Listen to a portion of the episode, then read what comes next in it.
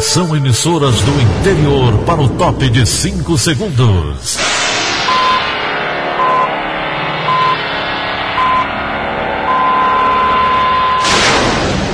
A Verdinha leva o som cada vez mais longe. Rádio Sul Cearense de Brejo Santo, Cristal de Quixeramobim, Iracema de Ipu, Jornal Centro-Sul de Iguatu, Macambira de Poeiras, Tabajara de São Benedito, Oroz FM, Pioneira de Forquilha, Itataia de Santa Quitéria, União de Camocim, Educadora do Cariri do Crato, Líder FM de Itapipoca, Aquarela FM de Miraíma, Liberdade de Ita Itarema, Carinhosa de Acopiara, Sertão Central de Senador Pompeu, Vale do Salgado de Lavras da Mangabeira, Vale FM de Nova Russas.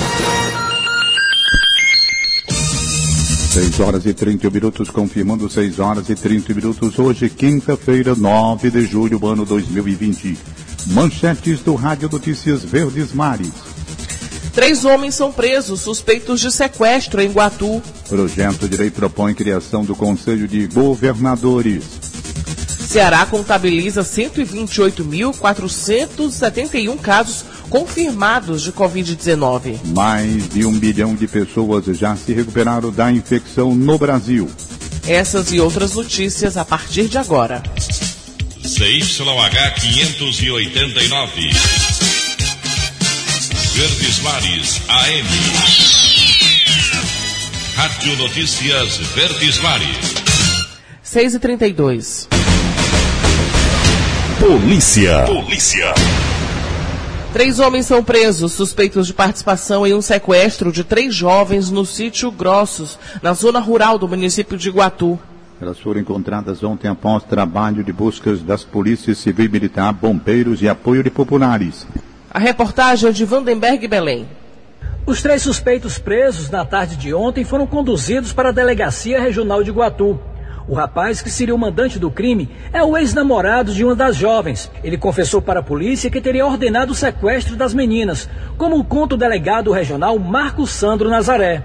Uma das vítimas teria acabado recentemente um o namoro com o mandante do crime. O coronel Sobreira, que levantou lá na comunidade que ele tinha um ciúme doentio por uma das vítimas. O crime aconteceu no final da tarde da terça-feira, próximo a uma ponte no sítio Grossos, a poucos metros da casa das vítimas. As buscas começaram na noite ainda da terça-feira, quando foi encontrada uma motocicleta abandonada na localidade. Policiais, bombeiros e moradores participaram das buscas. As jovens costumam fazer caminhadas todo fim de tarde, como conta a mãe delas, Neidimar Pinheiro. Ele, ele falou, eu passei por a menina. Digo, então, mas elas não chegaram. Toda vida, quando ele chega, elas chegam. Toda uhum. vida, toda tardezinha. Quando ele chegava um pouquinho, elas chegavam atrás. Segundo a polícia, as jovens passaram a noite no cativeiro e podem ter sido abusadas sexualmente. A motivação do crime seria ciúmes. A intenção seria matar uma delas, Gabriela Conceição Cajazeiras, de 19 anos de idade. Além disso, pedir resgate pelo sequestro das outras duas garotas.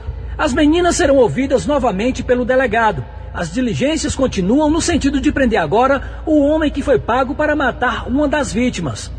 Nós já temos as características do autor, do pistoleiro contratado e também do possível abusador sexual dessas vítimas.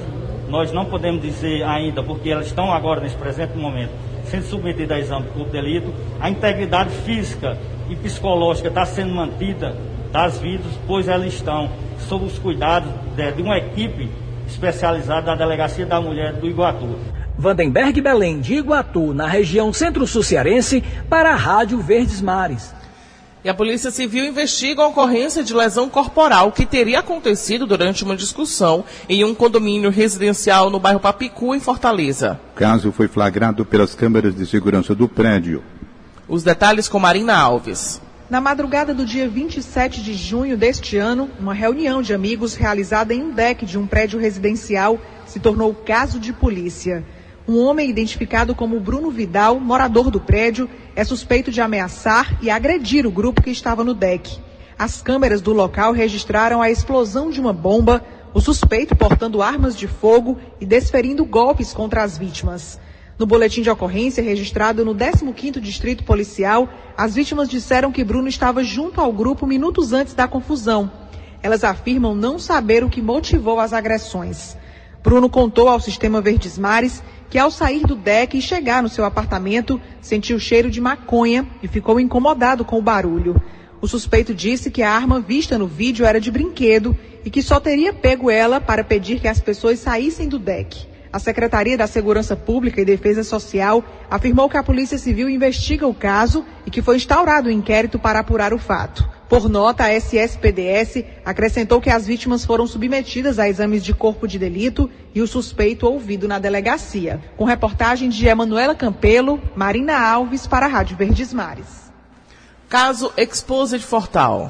O Ministério Público do Ceará recebeu denúncias formais e dois casos vão virar ações na Justiça. Paulo Sadar. Duas denúncias relacionadas à Exposed Fortal serão levadas à Justiça pelo Ministério Público do Estado do Ceará. O órgão tem recebido informações de vítimas e, de acordo com o promotor Humberto Piapina, a instituição trabalha com a possibilidade de crimes sexuais que podem ir de estupro a importunação sexual. Na manhã de segunda-feira, foi cumprido um mandado de busca e apreensão contra suspeitos. Os casos de divulgação indevida de fotos de mulheres e garotas, além de supostos crimes sexuais, vieram à tona por meio da Exposed Fortal, a TAG, que no dia 23 de junho, denunciando casos de assédio e abusos, onde ganhou grande repercussão nas redes sociais. O movimento gerou uma onda de denúncias contra suspeitos de crimes sexuais. O Ministério Público do Estado do Ceará informou também que as instituições de ensino públicas e particulares, nas quais se encontram alvos de diversas denúncias, poderão ser responsabilizadas por meio das promotorias da infância e juventude. Paulo Sadá para a Rádio Verdes Mares. Vamos agora à redação integrada do Sistema Verdes Mares. A jornalista Lígia Costa tem mais informações. Bom dia, Lígia. Bom dia, Daniela. Bom dia a todos dos profissionais da saúde infectados pelo coronavírus no Ceará, 94,9% estão recuperados da doença. Isso é o que apontam os dados atualizados até a manhã de ontem pela Secretaria da Saúde do Estado, no portal IntegraSUS. Ao todo, 12.531 pessoas da área testaram positivo para o vírus. Desse grupo, 11.896 estão recuperadas e 28 morreram por Covid-19. O número de profissionais da saúde que entraram em contato com o vírus representa 9,7% do total de casos confirmados no estado. Ainda são investigados 6.862 casos entre os trabalhadores. Os profissionais mais expostos ao vírus são os técnicos e auxiliares em enfermagem, essa categoria concentra 3.665 casos confirmados e também o maior número de mortes, com nove registros. Em seguida, os enfermeiros apresentam 1.799 pessoas infectadas e quatro óbitos. Além disso, os dados mostram que 1.305 médicos testaram positivo para a Covid-19 e oito deles morreram com a doença é, dados do Ministério da Saúde divulgados ontem confirmam o processo de interiorização da Covid-19 de modo generalizado em todos os estados brasileiros. No Ceará, na semana epidemiológica, que foi do dia 28 de junho a 4 de junho, segundo o Ministério da Saúde, foram 4.324 confirmações de casos da doença, Destes, 33% são de pessoas na região metropolitana e 67% no interior do estado. Lígia Costa para a Rádio Verdes Mares.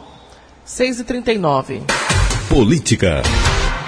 O governador Camilo Santana enviou para a Assembleia Legislativa um projeto de lei que propõe a criação do Conselho de Ex-Governadores do Ceará. A matéria deve ser lida na sessão remota desta quinta-feira. Alessandra Castro. A matéria começa a tramitar hoje na Casa, após ser lida em plenário. O conselho será composto pelo governador Camilo Santana e todos os ex-governadores que o antecederam, como Adalto Bezerra, Gonzaga Mota, Tasso Gereissati, Chico Aguiar, Lúcia Alcântara, Ciro e Cid Gomes. Segundo a proposta, o Conselho servirá para ajudar o governador a deliberar sobre as ações prioritárias para o Ceará assim como contribuir com políticas públicas e acompanhar o desenvolvimento econômico e social do Estado, auxiliando em soluções. Os integrantes do Conselho não receberão salário ou qualquer tipo de remuneração e devem se reunir duas vezes ao ano ou mais, caso sejam convocados pelo governador. As informações completas sobre o assunto você confere no site do Diário do Nordeste. Alessandra Castro para a Rádio Verdes Mares. E o presidente Jair Bolsonaro sancionou com vetos a lei que prevê medidas de proteção para comunidades indígenas durante a pandemia do coronavírus. O Poder Executivo barrou 16 dispositivos da norma. Entre eles, os pontos que previam acesso das aldeias à água potável, materiais de higiene, leitos hospitalares e respiradores mecânicos. Esse é o assunto, o tema do comentário de William Santos. Olá, bom dia a você que nos ouve na Verdinha. Os impactos de uma pandemia não poupam ninguém, isso é verdade. Mas em diferentes ordens, eles têm escancarado, desde as primeiras mortes por Covid-19 no país, um abismo de desigualdades em que muitos estão mergulhados no Brasil. Não é coincidência que a população mais pobre, que padece com a falta de saneamento básico, por exemplo, seja a mais castigada pelo novo coronavírus. A tentativa de invisibilização de grupos historicamente minorizados, como indígenas, ciganos, quilombolas e membros de comunidades tradicionais, segue viva mesmo em situação de calamidade pública. Ontem, os vetos do presidente Jair Bolsonaro à lei que define medidas para combater o avanço do vírus sobre essas comunidades gerou repercussões. É preciso reconhecer, sim, que há limitações legais quanto à criação de despesas pelo Poder Executivo. Mas os vetos a alguns pontos de garantia de acesso à água potável e distribuição gratuita de materiais de higiene precisam se converter em outras ações de ordem prática. É inadmissível que, diante da situação e da urgência dela, o Estado não chegue de forma mais eficaz a essas realidades. William Santos para a Rádio Verdes Mares. O deputado Júlio César Filho, líder do governo Camilo Santana na Assembleia Legislativa do Ceará, vai entrar de licença de mandato pelo período de 120 dias. O parlamentar justifica a ausência por ser pré-candidato à Prefeitura de Maracanaú. Os deputados Walter Cavalcante e Augusta Brito, atuais vice-líderes, devem responder como líderes do governo do Estado no Parlamento Estadual. O requerimento da licença será lido nesta quinta-feira, durante a sessão remota da Assembleia e depois apreciado pelos deputados da Comissão de Constituição, Justiça e Redação. E a Escola de Gestão Pública Municipal da Associação dos Municípios do Ceará realiza hoje, às 10 da manhã, uma live para tratar sobre fake news e as eleições deste ano. A iniciativa faz parte do projeto Quinta do Debate que reúne gestores e técnicos dos municípios cearenses. A coordenadora da escola, Elderiza Queiroz, tem mais informações.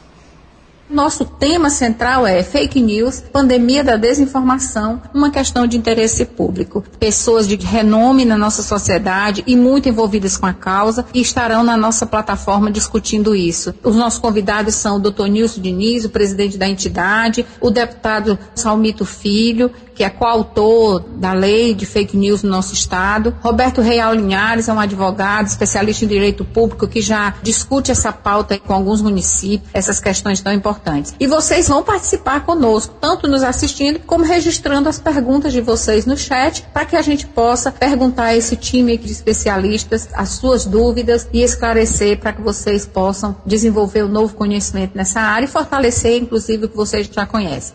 Agora é 6h44. Economia. Uma nova pesquisa do Procon Fortaleza indica que os preços de alimentos e produtos subiram 1,37% nos supermercados. Luan Diógenes tem mais informações. O levantamento foi realizado nos dias 2 e 3 de julho. A média da soma de todos os 60 itens pesquisados ficou em R$ 483,54.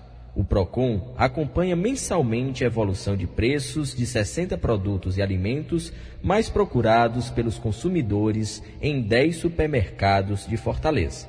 A pesquisa está disponível no aplicativo Proconomizar, nas plataformas Android e iOS, bem como no portal da Prefeitura de Fortaleza no campo Defesa do Consumidor. A laranja é o item com maior variação de preços, com 550% podendo ser encontrada pelo valor de R$ 1,99 a R$ 4,99 o quilo. O pacote de farinha de milho de 500 gramas é o segundo produto com maior variação. Ele vai de R$ 1,29 a R$ 3,19, uma diferença de 147%. Em Fortaleza, os bairros da Regional 2 apresentam os preços mais elevados.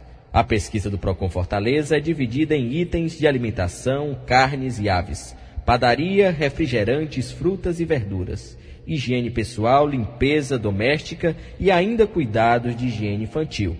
Os preços são coletados presencialmente. Luan Diógenes para a Rádio Verdes Mares. E ninguém acertou as seis dezenas da Mega Sena sorteadas ontem à noite em São Paulo. Os números sorteados do concurso 2277 foram os seguintes: 10, 22, 23, 37, 53 e 60.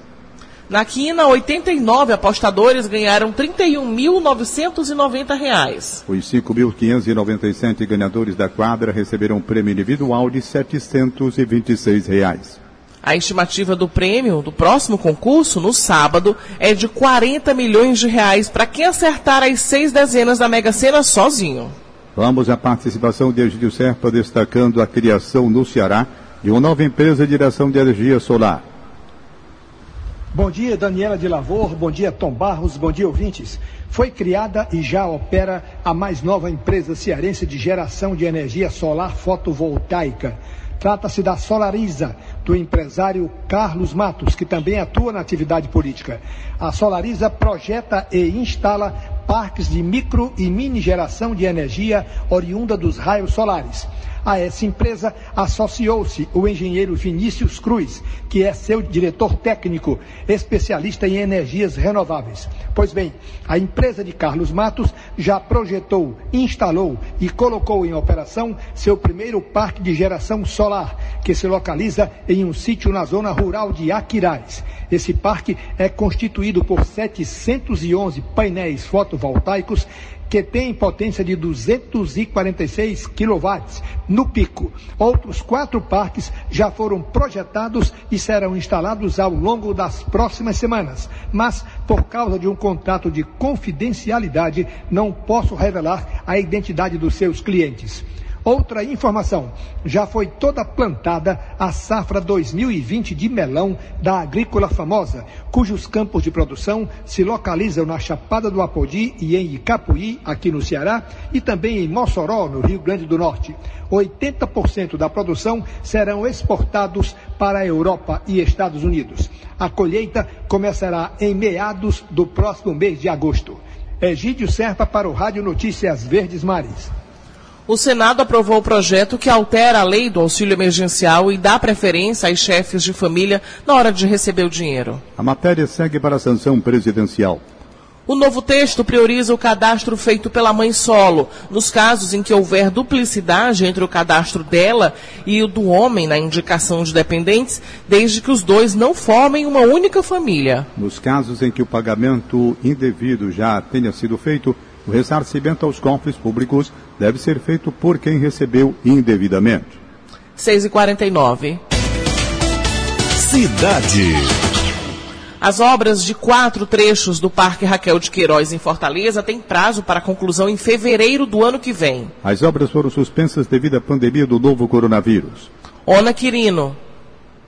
As obras de requalificação do Parque Raquel de Queiroz precisaram ser suspensas ainda no dia 24 de março, 14 dias após o início das intervenções.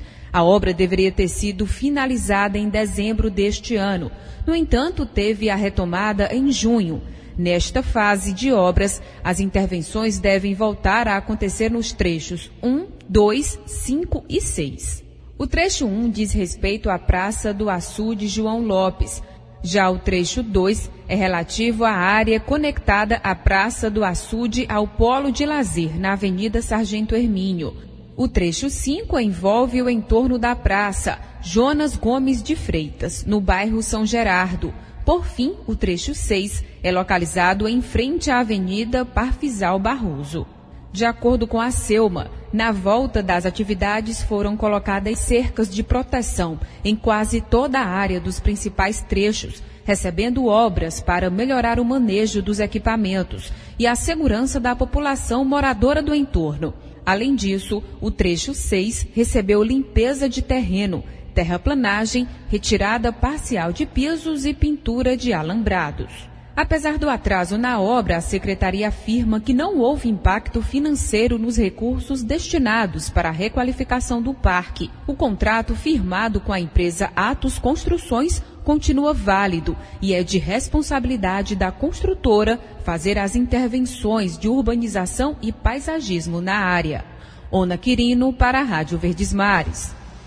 O número de reclamações sobre o atraso de ônibus aumenta em Fortaleza. Elona Pomuceno traz mais informações. Quem precisa usar o serviço de ônibus de Fortaleza percebeu nos últimos dias uma mudança nos horários. Por causa da quarentena, a frota de veículos foi reduzida. A queda no número de coletivos em circulação, de acordo com os usuários, tem trazido dificuldades de locomoção, como o atraso em algumas linhas. Reclamações desse tipo aumentaram em Fortaleza em relação ao ano passado. A demora é uma das principais queixas recebidas pela Central 156. Entre janeiro e junho de 2020, a central registrou 580 reclamações sobre horários. O número é 17% maior do que o acumulado no mesmo período do ano passado. Naquele ano, foram 492 ocorrências desse tipo. O vice-presidente da Etufor, Antônio Ferreira, explica que a procura por ônibus diminuiu na capital, por isso a empresa precisou adaptar a oferta de veículos. A demanda é muito concentrada do pico depois não tem mais passageiro, então fica rodando, como a gente chama, vazio. A média de passageiro dia no sistema era 550 passageiros por veículo. Sabe qual é a média agora? 250, 270. Ele orienta os usuários a acompanhar os novos horários dos ônibus por meio de um aplicativo de celular. E aí a gente orienta o usuário que ele utilize o app do ônibus, né, o aplicativo, para que ele possa né, é, esperar menos no campo de parada, certo? Porque o app do ônibus ele dá exatamente o horário que o ônibus vai passar no ponto de parada. O meu ônibus está disponível para os sistemas Android e iOS. Com reportagem de Cindy Damasceno, Elon Nepomuceno para a Rádio Verdes Mares. 6 horas e 53 minutos, 6 e 53 em instantes. Ceará é o segundo estado com mais internações de gestantes com Covid-19. Rádio Notícia Verdes Mares.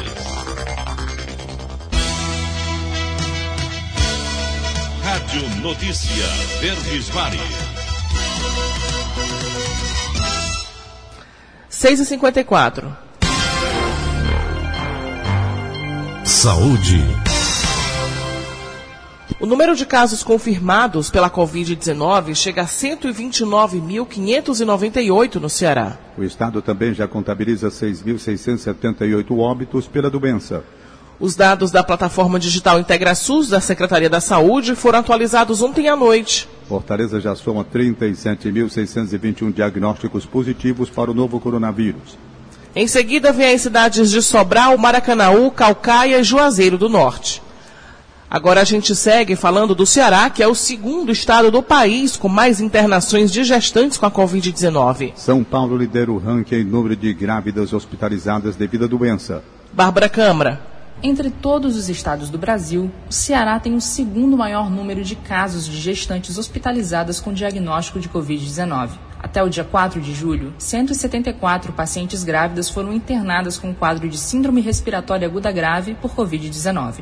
A quantidade só foi maior em São Paulo, onde 498 gestantes foram hospitalizadas. O perfil mais comum entre os casos graves de gestantes acometidas pela infecção é de pacientes com idade entre 30 e 39 anos, no terceiro trimestre de gestação. Os registros foram publicados na última quarta-feira, através do Boletim Epidemiológico Especial da Doença pelo Coronavírus, elaborado pelo Ministério da Saúde. O documento abrange o período até a semana epidemiológica 27, que vai de 28 de junho a 4 de julho. Bárbara Câmara, para a Rádio Verdes Mares.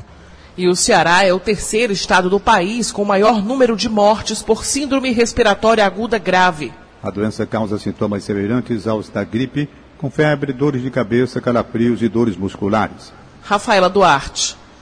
Segundo dados do Ministério da Saúde, o estado do Ceará é o terceiro do país em mortes por síndrome respiratória aguda grave. E também é o terceiro do país que mais teve hospitalização de gestantes pelo mesmo problema. De acordo com o boletim ainda do Ministério da Saúde, o estado do Ceará tem 53% dos óbitos confirmados por Covid-19 somente na região metropolitana de Fortaleza e 47% no interior do estado do Ceará. Por outro lado, a boa notícia é que mais de 100 mil cearenses se recuperaram do novo coronavírus. Cerca de 101 mil pessoas tiveram alta até esta quarta-feira. Rafaela Duarte para a Rádio Verdes Mares. E as provas do Enem 2020 vão ser aplicadas em janeiro e fevereiro de 2021. Ao longo da, ao longo da nossa programação, você sabe mais detalhes sobre esse assunto. E a visita do Papa João Paulo II. João Paulo II a Fortaleza completa 40 anos nessa quarta-feira. A passagem do pontífice foi a maior movimentação popular já vivenciada no Ceará. Ele esteve no Castelão participando do 10 Congresso Eucarístico Nacional, que reuniu 120 mil fiéis. Vamos relembrar a visita e o legado de João Paulo II para o Ceará com o repórter Felipe Mesquita.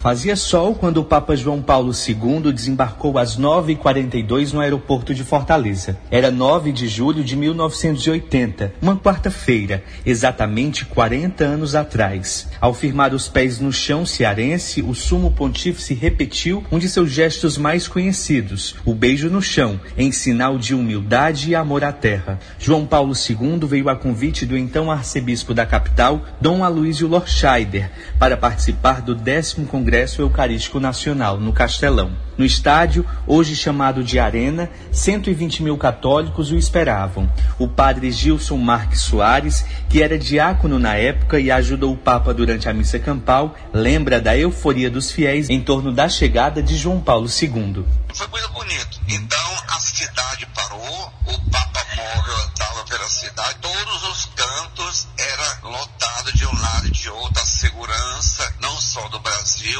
mas do Vaticano, da Itália também aqui, e a colaboração dos governos do federal, estadual, prefeitura, foi uma coisa muito bonita. Na época, a BR-116 foi inaugurada, Castelão foi inaugurado, quer dizer, se preparou. No sermão, João Paulo II pregou sobre a busca pela felicidade plena que está em Deus. Rezou pelo fim das diferenças sociais no Brasil e pela prosperidade espiritual, moral e material dos leigos ali presentes. Ainda segundo o padre Gilson, a mensagem do Papa repercute até hoje entre os religiosos. O Papa realmente deixou para nós essa força maior da sua pessoa, da sua palavra, da sua espiritualidade, motivou, mexeu com o coração das pessoas e com todos os setores, né? Todos que ajudavam naquela época, né? Guardam essa lembrança com muito carinho, inesquecível. A funcionária pública Nilza Menezes não pôde estar no Castelão,